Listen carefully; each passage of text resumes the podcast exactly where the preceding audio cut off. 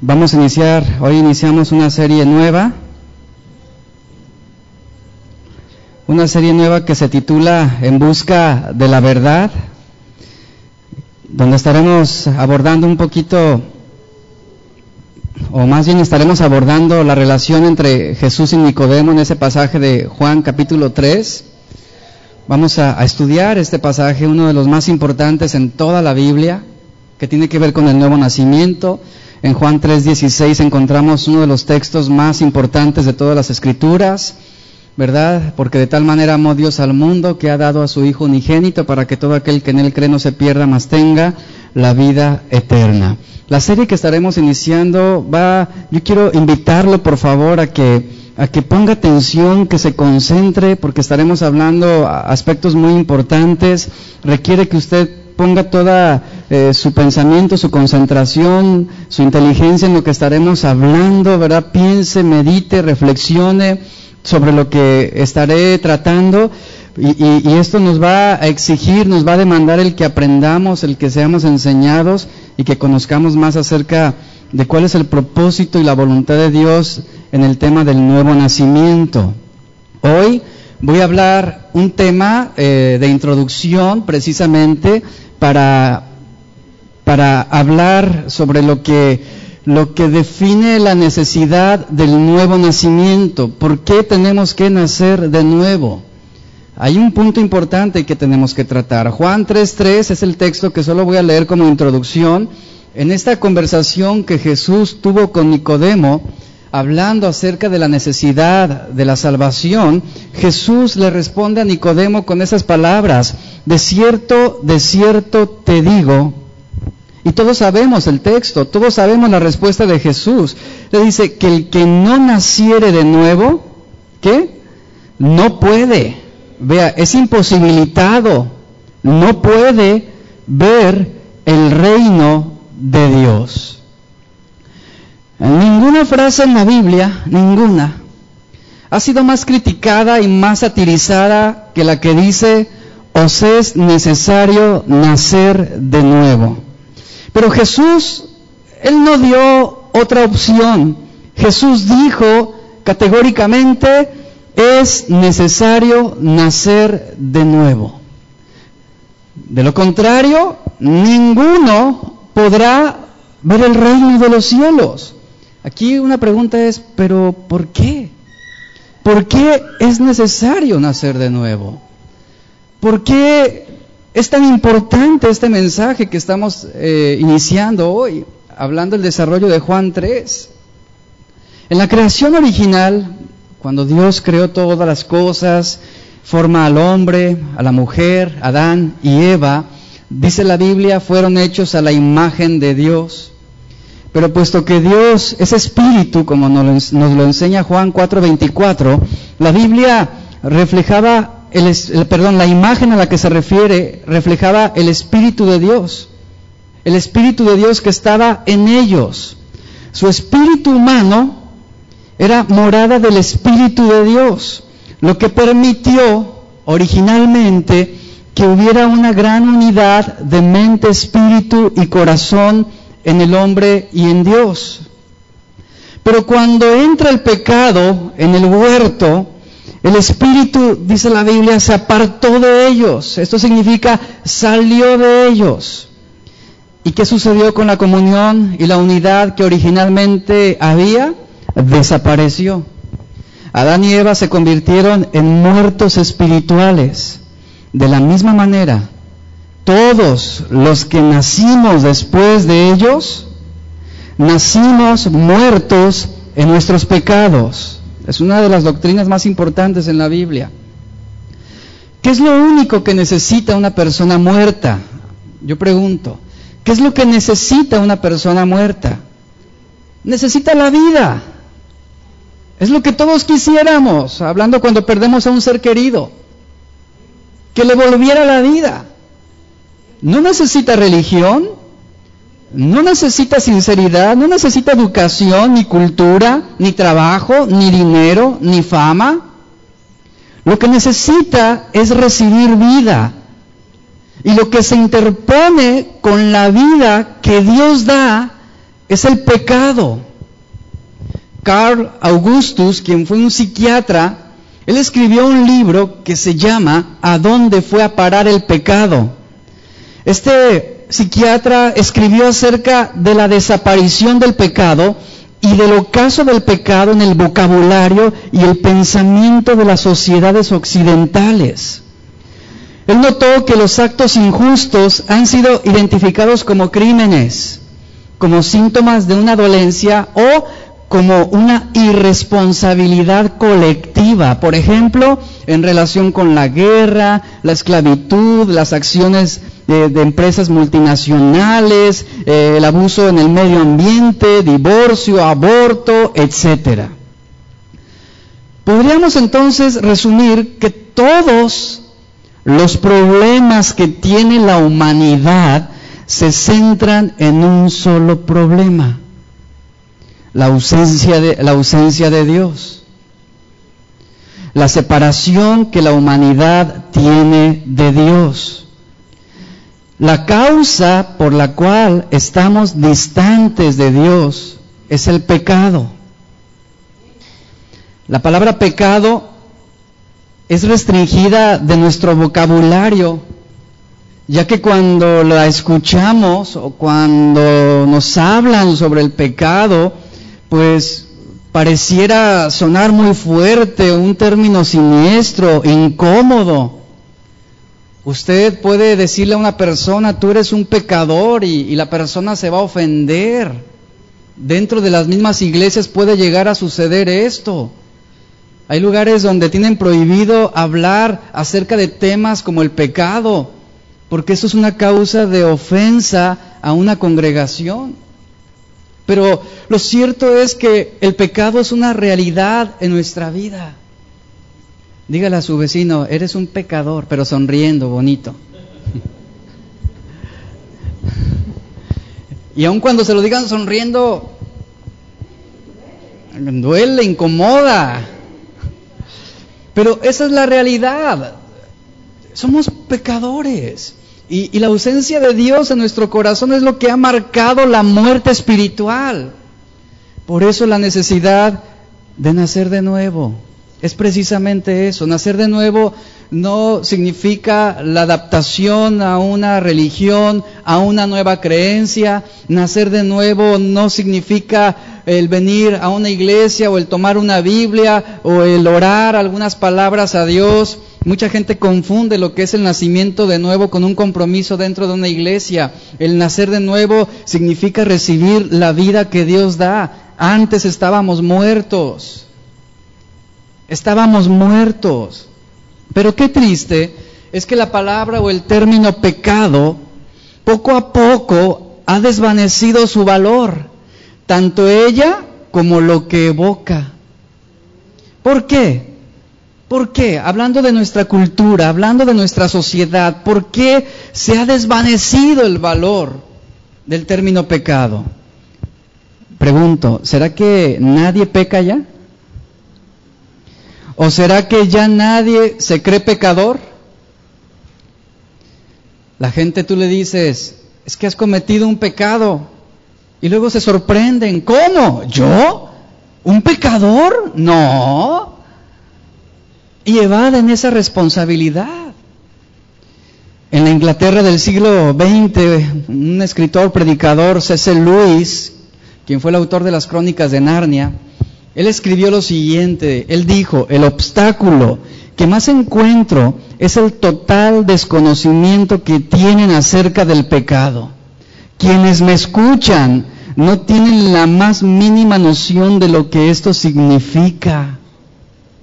En el año 2001, un erudito del Nuevo Testamento, él comentó que el aspecto más frustrante de evangelizar dentro de las universidades es que los alumnos no tienen idea de lo que es el pecado. Y luego dice lo siguiente, saben muy bien cómo cometerlo, pero no entienden lo que significa. Y permita, permita que le defina una verdad. Lo cierto es que existe un ablandamiento de nuestra apreciación del pecado, aún como cristianos. Si ninguno se supone que debe sentirse culpable, ¿cómo puede alguien ser un pecador? ¿Cómo puede ser alguien un pecador? En algún momento a, un pastor le preguntaron si él hablaba acerca de esos temas en su congregación. Él dijo, no, porque hablar del pecado es un mensaje negativo. Y la gente ya está lo suficientemente herida y lastimada socialmente como para hablarles sobre la condición espiritual de sus vidas. Pero el pecado es una realidad en nuestras vidas. Es por el pecado que tenemos tantos problemas, no solamente en lo individual, sino colectivamente, culturalmente, socialmente. La cultura moderna nos brinda la respuesta y nos dice, las personas no son malas, es lo que asevera. Las personas no son malas, sino más bien son víctimas. Es decir, porque el pecado no existe según el pensamiento de los grandes, los más inteligentes en, nuestro mundo. Ellos aseveran, el pecado no existe.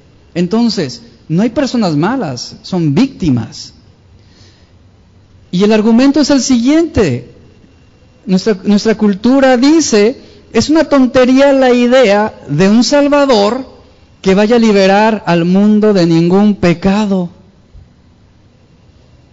Hay una negación a una realidad en el hombre. Hablando de las víctimas, la gente se victimiza todo el tiempo, todo el tiempo.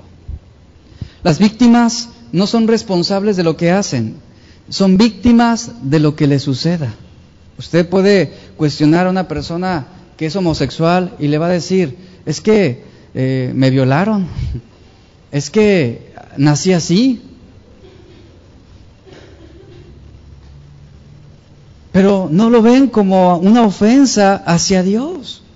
Usted pregúntele a un pedófilo, no lo va a ver como pecado, sino una manera de adquirir un placer. Qué triste y qué degenerado está nuestro mundo actualmente. Por ejemplo, en Canadá se ha legalizado la, zoofilia, que es el sexo con animales. En Francia se ha legalizado la pedofilia, donde se puede considerar normal el que un adulto pueda tener relaciones sexuales con un niño. Pero la cultura moderna dice, el pecado no existe. Son víctimas. ¿Será cierto? ¿Todos somos víctimas? ¿Somos víctimas de lo que nos sucede? Así que cada defecto humano debe ser descrito en términos de cómo ha sido víctima el autor, es lo que define este pensamiento. Todos, se supone, debemos ser sensibles y compasivos, lo suficiente para ver que los mismos comportamientos que solíamos llamar pecado son en realidad, es lo que asegura este pensamiento cultural, son en realidad evidencia de victimización. La victimización ha ganado tanta influencia que en lo que se refiere a, en lo que se refiere a la sociedad prácticamente ya no existe el pecado más como tal.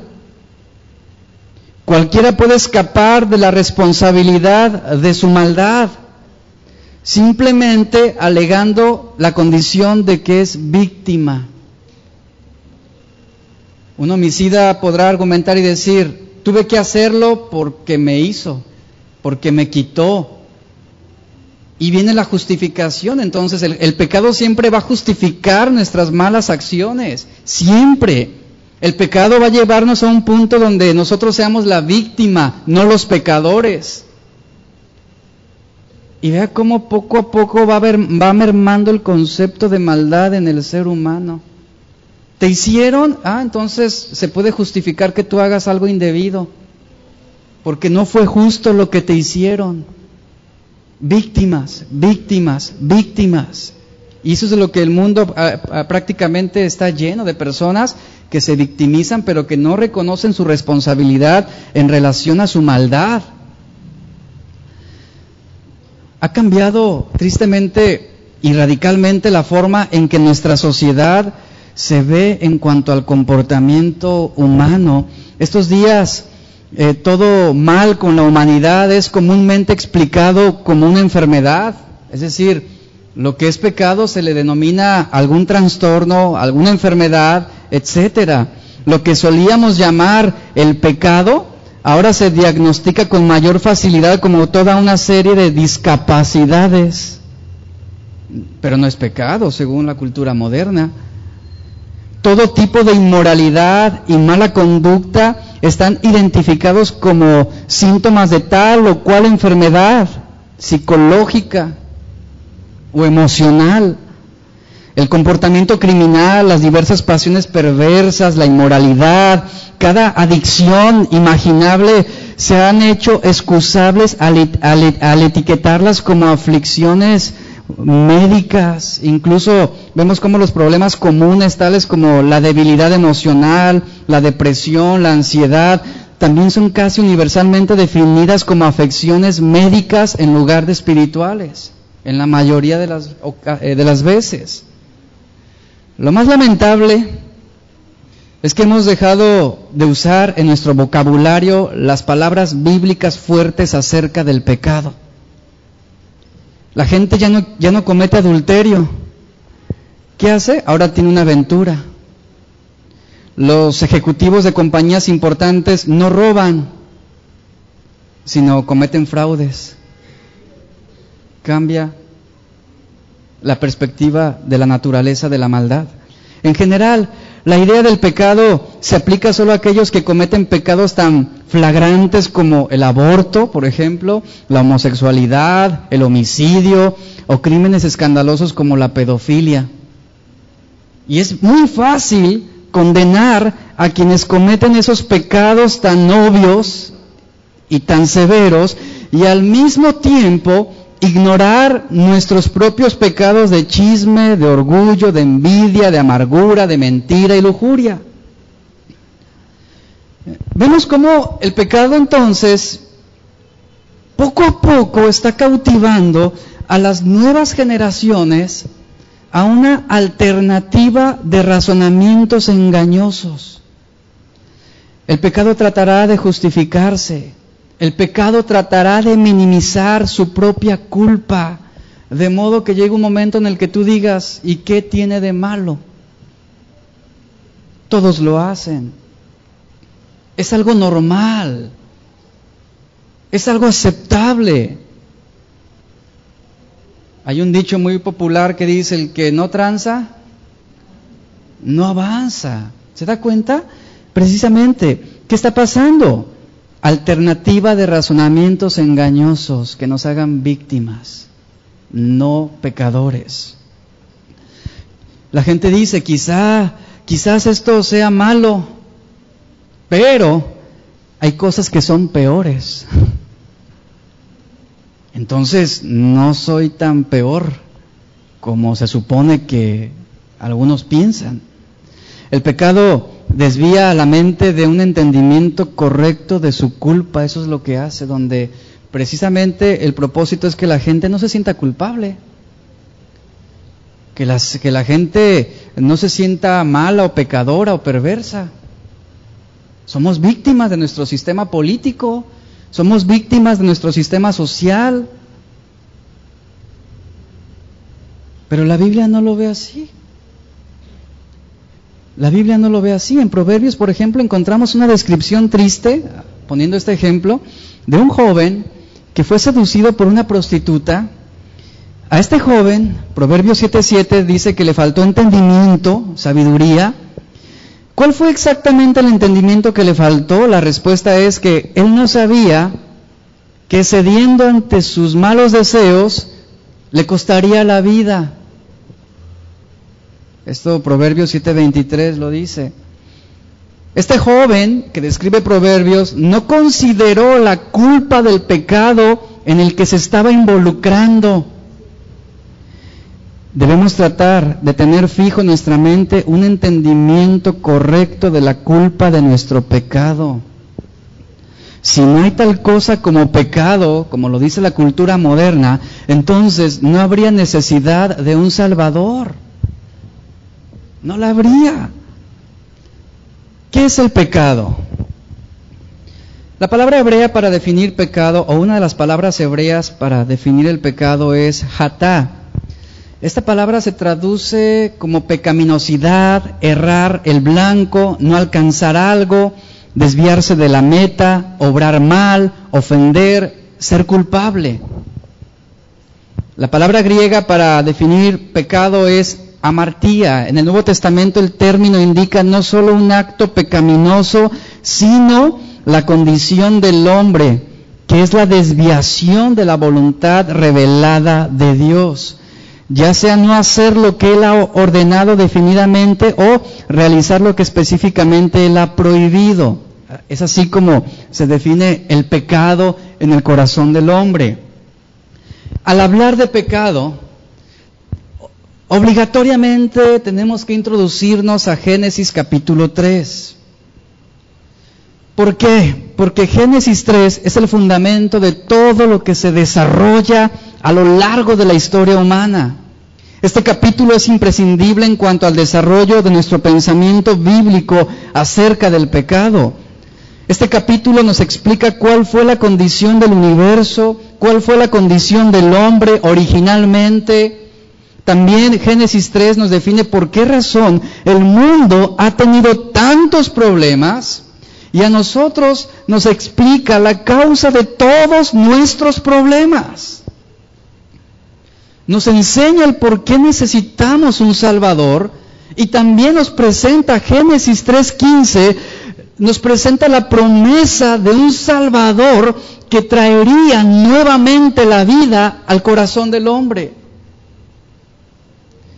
Nos revela también lo que Dios está obrando en la tierra.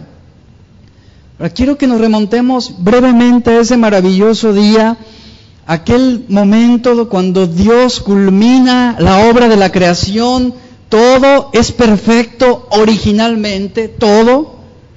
No había desorden, no había caos, no había incertidumbre, ni conflictos, ni lucha, ni dolor, ni enfermedad, ni cansancio, ni discordia, ni deterioro, ni muerte, ni angustia, ni celos, ni egoísmo, ni orgullo.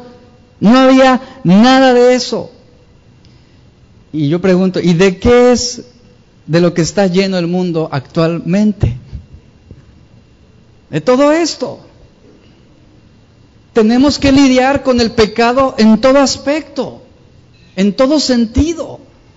Vemos cómo la Biblia también nos enseña que tanto daño nos hizo el pecado que hasta difícil, fíjense, hasta difícil es poder imaginar cómo sería un mundo sin sufrimiento. Es más, es una utopía, es algo imposible de suponer.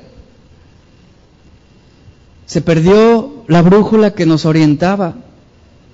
Y ahora estamos navegando sin rumbo definido. Tan grave es el extravío del hombre que es imposible, escuche esto por favor, es imposible que pueda librarse del pecado por sus propias fuerzas. No podemos hacerlo por nosotros mismos, porque la atracción y el dominio del pecado subyugó los sentidos del hombre dominó la voluntad del hombre. Y tan fuerte es su influencia que no podemos librarnos voluntariamente. Es imposible hacerlo. El pecado, lo cierto es que resulta ser algo irresistible en nuestros tiempos. La oportunidad de pecar, ¿dónde la encuentra? En todos lados, a la orden del día, Basta simple y sencillamente dirigir la mirada al lugar inadecuado. Y hemos pecado. Basta solamente darle rienda suelta a nuestra imaginación. Y hemos cometido atrocidades, homicidios, adulterios, fornicaciones, toda clase de males. Con la propia imaginación podemos ser aberrantes delante de Dios. Aunque usted vaya y diga, me voy a ir a una isla desierta, me voy a encerrar en un calabozo para no exponerme al pecado en el mundo, el pecado está en el corazón. Y usted no puede ponerle un cerco a su propio corazón o a sus pensamientos. No puede apresarlos, no puede encerrarlos, no puede mantenerlos cautivos. Va a emerger de alguna u otra manera. Esto es lo que la Biblia habla. El pecado ha dominado los sentidos del hombre, la voluntad del hombre, el propósito del hombre. La oportunidad de pecar ahora se convierte en la mejor oportunidad de tu vida. Donde vemos hombres que se jactan de su maldad, se enorgullecen de hacer cosas indebidas. Hemos quedado, así lo define la Biblia, hemos quedado en un estado de torpeza, porque no podemos hacer todo lo que debemos hacer. Sabemos que no debemos ser infieles, pero ¿qué hacemos? Aprovechamos, dice, la oportunidad. Sabemos que no debemos robar, pero se presenta la oportunidad y lo hacemos. Sabemos que no debemos mentir, pero si nos beneficia, lo vamos a hacer con tal de tomar ventaja sobre una situación. El concepto del bien y del mal son innatos en la psiquis humana. Esto es una realidad. Ya que hasta el mejor de los ateos tiene conciencia sobre lo que es bueno y es malo, aunque marque una negación sobre este, este argumento. Yo pregunto, ¿quién puso ese sentido de conciencia para poder distinguir entre lo bueno y lo malo? Fue Dios. Pregunta, ¿de dónde salió la conciencia humana? ¿De dónde? ¿Cuántos millones de años tuvo que evolucionar la conciencia para adquirir un sentido de lo que es bueno y lo que es malo, de lo que es negro y lo que es blanco. Es ridículo pensar en, un argumento así. Una pregunta para los evolucionistas sería la siguiente, ¿cuántos millones de años le llevó a la conciencia ser tan aguda para orientar moralmente al hombre? Otra pregunta sería, ¿de qué partícula surgió la conciencia? A un ateo le preguntaría, ¿por qué la naturaleza humana tiene una inclinación por hacer lo malo? ¿Quién le enseñó? ¿Por qué los niños desde pequeñitos manifiestan esa tendencia pecaminosa? Y usted lo puede ver en sus hijos, lo puede comprobar. Son egoístas. Desde los meses usted lo puede ver, antes del año, ya puede ver marcada precisamente esa tendencia. A los hijos hay que enseñarles a hacer lo correcto, a hacer lo bueno, porque por naturaleza precisamente hacen lo malo. Si Dios no existe, suponiendo lo que los ateos argumentan, ¿por qué existe el concepto racional de lo que es bueno y es malo? ¿Por qué hubo una causa a todas las leyes morales que luchan en el corazón del hombre? ¿Quién tiene la respuesta a nuestras preguntas? ¿Quién? No la ciencia, no los filósofos, no la medicina, no los grandes pensadores, no los matemáticos.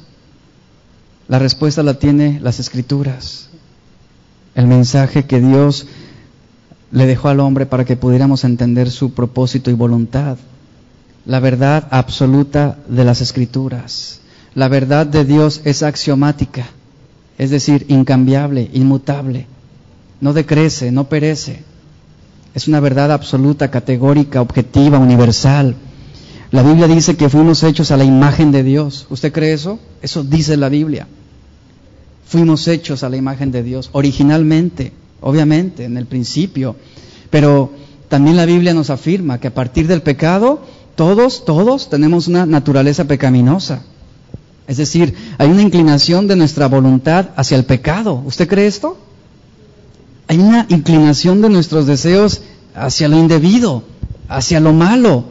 La lucha del hombre siempre es restringirse de hacer algo que lo puede meter en problemas, meterse a hacer algo que es indebido. Esa es la inclinación de nuestra voluntad hacia el pecado, de nuestros deseos, de nuestros pensamientos. nuestra pecaminosidad la heredamos a partir de Adán. Eso es una realidad. Y pudiera sonar algo fantasioso, pero eso es lo que la Biblia nos enseña. Y el pecado, el pecado no fue un acto evolutivo, fue causa de un acto decisivo. ¿Qué hizo? Adán, Adán pecó, tomó la decisión y derribó a la humanidad en un estado de maldad sin límites. Y la Biblia dice que ese solo pecado cubría a todos los hombres. Causó un aislamiento de la presencia de Dios. Por eso Adán y Eva fueron expulsados del paraíso porque se contaminaron de lo malo. El pecado fue una acción que produjo la caída del hombre en el momento de su ejecución. El pecado no tomó al hombre de forma evolutiva o ascendente o progresiva en el que lentamente el hombre comenzara eh, a, pecar y comenzara a deformarse en cuanto al diseño original. El hombre toma la decisión. El hombre peca y se rompe la comunión con Dios. No fue mediante la evolución psicológica o social que el hombre adquirió la perversidad. La Biblia nos enseña que el hombre comenzó en un estado de perfección, pero como consecuencia del pecado, la historia que el hombre ha marcado es la de un vergonzoso declive moral y espiritual y sabemos, y, yo creo que usted está de acuerdo conmigo, que la humanidad hoy es peor de lo que nunca antes fue. Segunda de Corintios 3, eh, perdón, segunda de Timoteo 3:13 nos dice, mas los malos hombres y los engañadores, dice, habla de un estado ascendente de maldad, dice, irán de mal en peor, engañando y siendo engañados. ¿De qué sirve pugnar para demostrar que es mentira, que la maldad no está en todas partes? Si, las evidencias sobran y son tan claras, tan evidentes, que nadie podría negarlo. ¿Quién negará esta observación? Y quien lo hiciera, pues sería un necio. ¿Quieren evidencias? Pues lea un periódico. Lea un periódico, escuche las noticias, prenda la televisión, navegue por internet, vea sus redes sociales, Analice los videojuegos que, se encuentran al alcance de, nuestros hijos actualmente. Platique con su vecino. Y usted se va a dar cuenta que el pecado ha tomado dominio y control en muchos aspectos. Y que es una lucha, es una lucha, una lucha seria la que tenemos por delante. La pregunta es, ¿cómo, ¿cómo pudimos llegar a este estado de corrupción? Génesis 3 nos da la respuesta clara. Para empezar, ¿qué hizo Adán? En primer lugar, él desobedeció a Dios. ¿Cómo lo hizo? Deliberadamente. Y se liberaron las consecuencias sobre el hombre y el mundo. Romanos 5.2, el apóstol Pablo dice lo siguiente, por tanto, como el pecado entró en el mundo por un hombre y por el pecado la muerte, Pablo dice, así la muerte, ¿qué? Pasó a todos los hombres y vea lo que dice, por cuanto todos pecaron. Todos es, todos pecaron. Alguno preguntará, y yo he escuchado este argumento de algunas personas, pero ¿qué culpa tengo yo de lo que Adán hizo? ¿Qué culpa tengo yo? Al Adán desobedecer, el pecado se introdujo como una alternativa de vida para los hombres. Y por su voluntad, la moral humana se inclinó por lo malo. La Biblia dice en Génesis que los designios de los hombres eran de continuo solamente hacer el mal. Adán murió, es cierto, Adán murió, pero el pecado no murió con él. Adán muere y el pecado continúa en el corazón de los hombres. Dios no está responsabilizándote a ti por el pecado de Adán. Dios no está responsabilizando a la humanidad por el pecado de Adán, sino Dios está responsabilizándonos por nuestros propios pecados. Es decir, en este momento, en este punto, no se trata de lo que Adán hizo, sino de lo que tú y yo hicimos. ¿Habrá alguien que se haya podido mantener inmaculado? ¿Habrá alguno que se haya podido mantener en la perfección? Ninguno. La Biblia dice, todos hemos pecado. Todos, todos. Después de Adán, el hombre repitió el patrón de desobediencia. Somos inculpados por nuestros propios pecados. Dios es un juez justo. Por lo tanto, nadie, ninguno será castigado injustamente. Romanos 3:10 al 12 dice, como está escrito, no hay justo, ni aun uno, no hay quien entienda, no hay quien busque a Dios, todos se desviaron, a una se hicieron inútiles. Qué fuerte palabra es esa, ¿no? Obviamente se refiere a la, inutilidad de nosotros agradar a Dios y salvarnos por nuestros propios méritos. En ese sentido, dice, a una se hicieron inútiles. No hay quien haga lo bueno, no hay, dice, ni siquiera uno. Es decir, no hay quien haga obras buenas como para ganarse el favor y la salvación de Dios. No hay ni uno. Porque aún, como lo describe el profeta, nuestras mejores buenas obras son consideradas como trapos de inmundicia delante de Dios. En el versículo de, 23 eh, de Romanos 3 dice, por cuanto todos pecaron, todos es, todos, por cuanto todos pecaron, y están destituidos de la gloria de Dios. Note lo siguiente, no dice, por cuanto Adán pecó, pues ahora todos son responsables, ¿no? Dice, todos pecamos. El libro de Génesis está lleno de evidencias muy claras sobre la caída precipitada del hombre hacia la depravación. Por ejemplo, Génesis 3 es el punto de cambio. Antes de los hechos registrados en Génesis 3, la Biblia dice que Dios mira la creación y de cada cosa que Él creó, Él dijo que todo era bueno en gran manera. Todo lo que Dios había hecho, dice Génesis 1.31, Dios dijo que era bueno en gran manera, es decir, estaba complacido de su obra. Pero después vemos en Génesis 3, y a partir de Génesis 3 en adelante, vemos cómo toda la historia humana fue desfigurada a causa del pecado. Génesis 4, por ejemplo, registra el primer homicidio. También nos registra un caso de fratricidio. En el versículo 19 de Génesis 4 contiene la primera mención de poligamia. El versículo 23 habla de un acto de asesinato. Y a partir de allí, decimos, se desató el diablo entre los hombres. Y todo fue un declive y una degeneración. La raza humana se deterioró de tal grado que en Génesis capítulo 6 versículo 5 dice la Biblia que el Señor vio que la maldad de los hombres era mucha en la tierra y que todo designio de los pensamientos del corazón de ellos era de continuo solamente hacer lo malo. Esto describe un estado atestado de malicia. Esa frase era de continuo solamente el mal.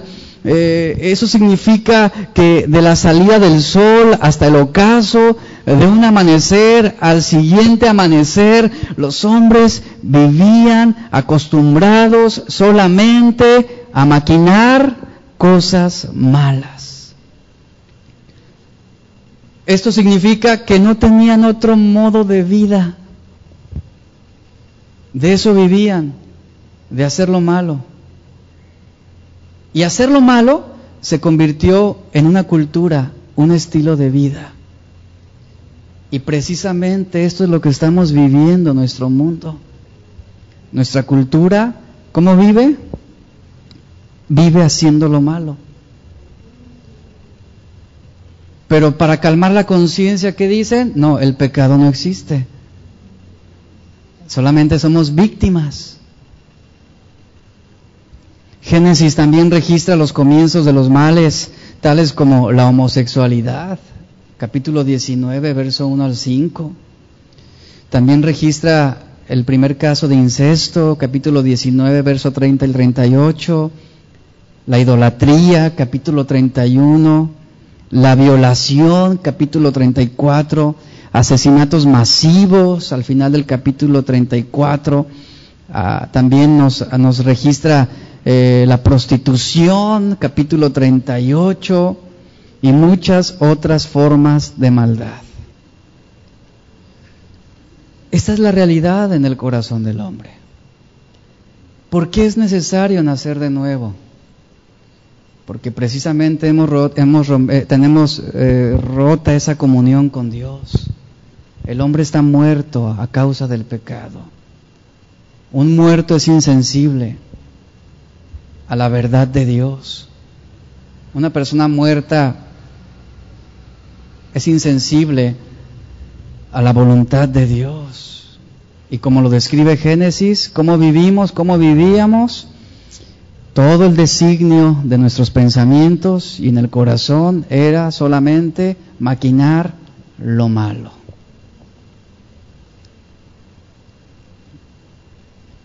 En Ezequiel, acompáñeme por favor, capítulo 36. Ezequiel, capítulo 36, verso 25. En este párrafo encontramos una promesa maravillosa de Dios que tendría su cumplimiento a través de la muerte y resurrección de Jesús. Y este párrafo de Ezequiel nos muestra también la promesa del cumplimiento mediante el nuevo nacimiento en el corazón de los hombres. ¿Lo tiene conmigo? Ezequiel 36, 25 al 27. Vea lo que dice. Esparciré sobre vosotros agua limpia. Y vea la promesa. ¿Cuál es? Yo quiero que identifique las promesas ahí contenidas. Y seréis limpiados de qué? de todas vuestras inmundicias y de todos vuestros ídolos os limpiaré. Y centre su atención, por favor, en el versículo 26. Os daré, ¿qué? Corazón nuevo. Y pondré espíritu nuevo dentro de vosotros y quitaré de vuestra carne el corazón de piedra y os daré un corazón de carne, es decir, habla de una sensibilidad hacia Dios. Y pondré dentro de vosotros, eso es maravilloso, esa promesa es maravillosa, y pondré dentro de vosotros mi espíritu. Eso es el nuevo nacimiento. A causa del pecado, el hombre que perdió la vida de Dios, el hombre se corrompió.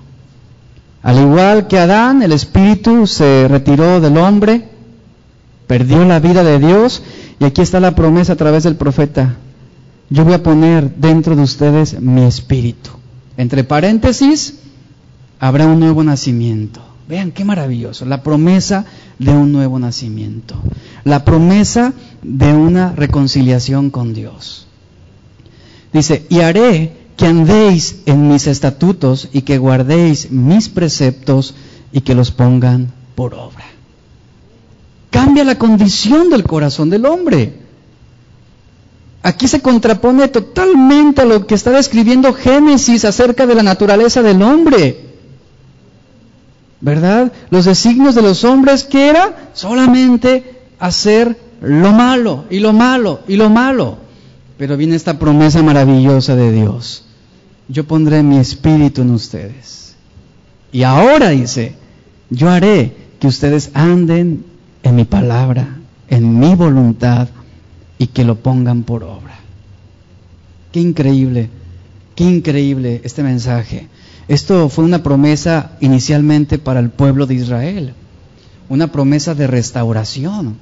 Pero para nosotros, iglesia, esto es una promesa de restauración espiritual, de la vida que Dios dará a aquellos que nacen de nuevo.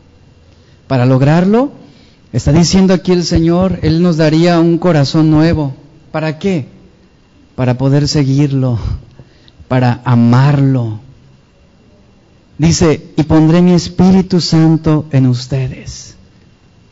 Esta promesa del Espíritu Santo en el corazón del hombre es para darles transformación espiritual.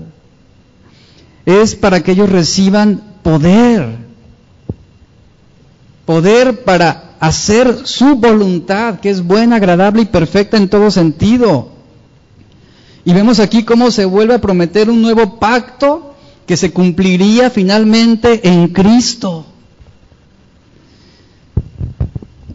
Esa es la promesa de Dios. Por eso es necesario, dijo Jesús, es necesario nacer de nuevo.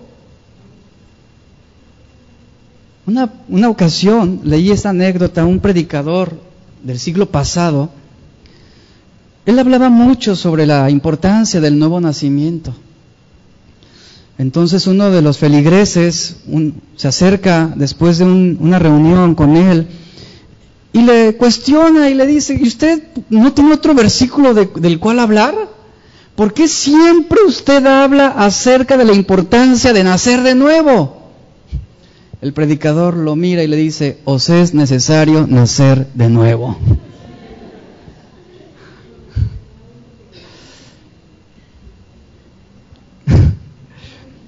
Iglesia, es necesario nacer de nuevo. Y aquí se está prometiendo ese nuevo pacto a través de Cristo. Termino con esto. Por impura que sea tu vida en este momento, por impura que sea, por perverso que seas, por malo que seas, por pecador que seas, Dios te ofrece un nuevo comienzo. A lo mejor estás cansado de vivir como has vivido. A lo mejor estás harto de ser como eres. Aún viniendo a la iglesia puedes sentirte vacío y puedes sentirte sin esperanza. Y tú escuchas mensajes acerca de, de, la paz de Dios, de su bondad, de su misericordia, de su provisión, pero tú puedes tomarlo como, esto no es una realidad en mí. Sí, vengo a la iglesia, Sí, me esfuerzo por leer mi Biblia. Cuando yo escucho a alguien decir, me esfuerzo por leer mi Biblia, ¿encuentra el problema ya ahí? Me esfuerzo por orar. Hay un problema. Me esfuerzo por venir a la iglesia. ¿Cómo? Hay un problema. La promesa aquí cuál es? Dar un corazón nuevo. Pondré mi espíritu en ustedes. Dice el Señor, yo haré que ustedes anden en mis estatutos. Ustedes amarán mi voluntad. Ustedes se deleitarán en cumplir mi propósito. Ese es el, el resultado de un nuevo nacimiento una transformación espiritual, donde literalmente nuestro corazón es transformado. Y no importa cómo haya sido tu pasado, no importa lo que tú hayas hecho en tu pasado, por muy oscuro, por muy sucio que haya sido tu pasado, hay un futuro nuevo en Cristo, sin importar lo que hayas hecho. No hay un pecado que sea mayor que la gracia de Dios. Si existiera un pecado que fuera mayor que su gracia y su misericordia, entonces Dios sería incompetente para salvarnos. Pero no lo hay. Y esto es maravilloso. Esto es maravilloso. Y la promesa de Dios es que tú, tú puedes recibir un nuevo corazón. Un nuevo corazón para amar a Dios incondicionalmente. Un nuevo corazón para hacer su voluntad. Muchas veces tratamos de remendar nuestra vida pasada por nuestro propio esfuerzo. Hay mucha gente que se refugia en las iglesias para remendar sus errores en el pasado. Pero esa no es la solución. La solución es una nueva vida en Cristo. Pablo dijo, el que está en Cristo, nueva criatura es. Las cosas viejas pasaron, he aquí, todo es hecho nuevo. Todo es hecho nuevo. Y en nuestra vida se tiene que marcar ese antes y después de Cristo. Esta es una de las experiencias que adquirimos con el nuevo nacimiento. La vida cristiana no es sobrellevar una vida pasada y decir, no, no tengo que ser como era antes, no, no, no, ya no, ya no. A veces nuestras vidas se marcan de, es que no puedo hacer esto, no puedo hacer aquello, es que cuando tú estás en Cristo, ya no necesitas muchas de las cosas que antes hacías. Es que yo no tengo que ir a fiestas. Ahora en Cristo dices, no necesito ir a fiestas. La gente religiosa dice, es que ya no tengo que fumar, no tengo que emborracharme, no tengo que hacer esto. En Cristo dices, no lo necesito. Ya no lo necesito. Tengo una nueva vida en Cristo. Pablo dice en 1 Corintios 15, 22 y termino,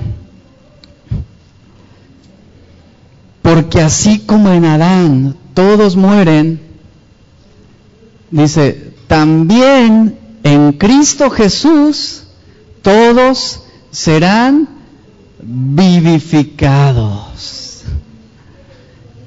Eso es el nuevo nacimiento. Y a partir de hoy estaremos viendo el desarrollo de esta serie basado en esa conversación, ese encuentro entre Jesús y Nicodemo. Hoy es el tema de introducción. ¿Por qué es necesario nacer de nuevo? Aquí está el mensaje. A causa de la naturaleza del pecado. Póngase de pie, por favor, vamos a orar.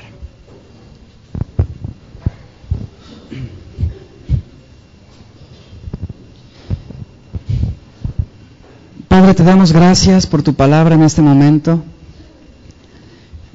Gracias por tu amor, por tu misericordia, porque un día tú nos viste tal como somos.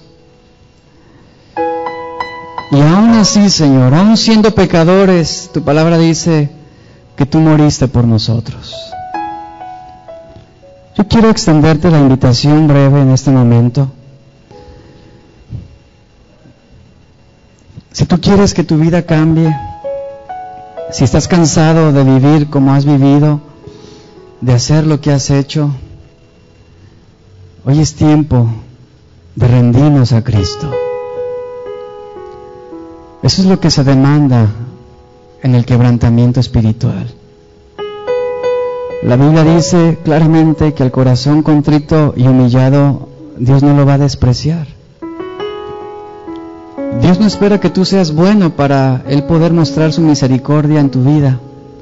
Dios no espera que tú dejes de hacer ciertas cosas para que tú puedas ganar la aceptación y el amor de Dios. Ven tal como eres. Es el mensaje. Ven tal como eres. Ven a Cristo. ¿Estás cansado? Ven a Cristo. ¿Estás hambriento? Ven a Cristo. ¿Estás sediento? Ven a Cristo. Vengan a mí, los que están agobiados por el pecado, y yo les daré descanso, dice el Señor. Ciertamente, por el pecado de Adán, todos murieron. Pero Dios no es injusto, Dios no dejó a la humanidad a merced del pecado. En su amor y en su misericordia, Él envía al Salvador para que, para vivificar y restaurar al hombre en su comunión con Dios. Conócele. Y por oscuro que haya sido tu pasado, sin importar todos los errores que cometiste en tu vida anterior,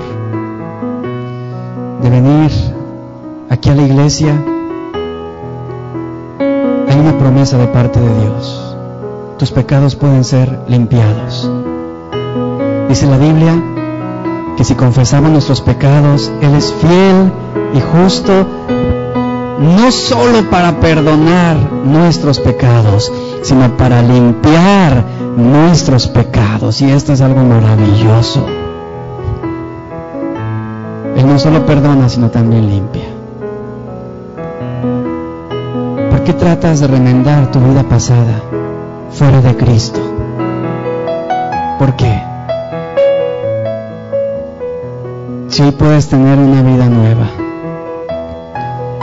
Yo quiero invitarte que si tú te sientes vacío en tu corazón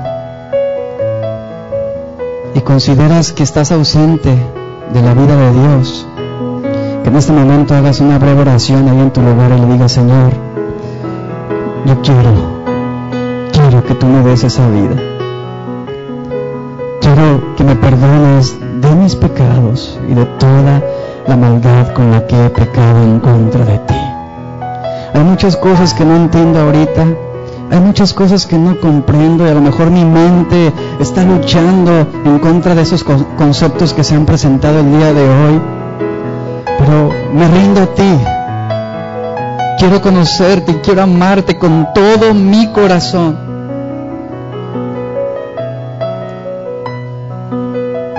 He sido un pecador. Reconozco que he pecado en contra de ti.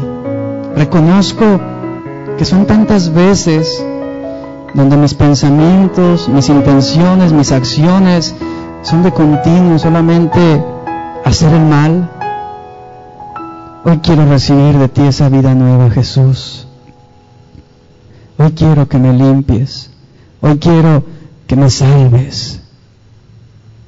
Vengo a ti, Señor, rendido y humillado.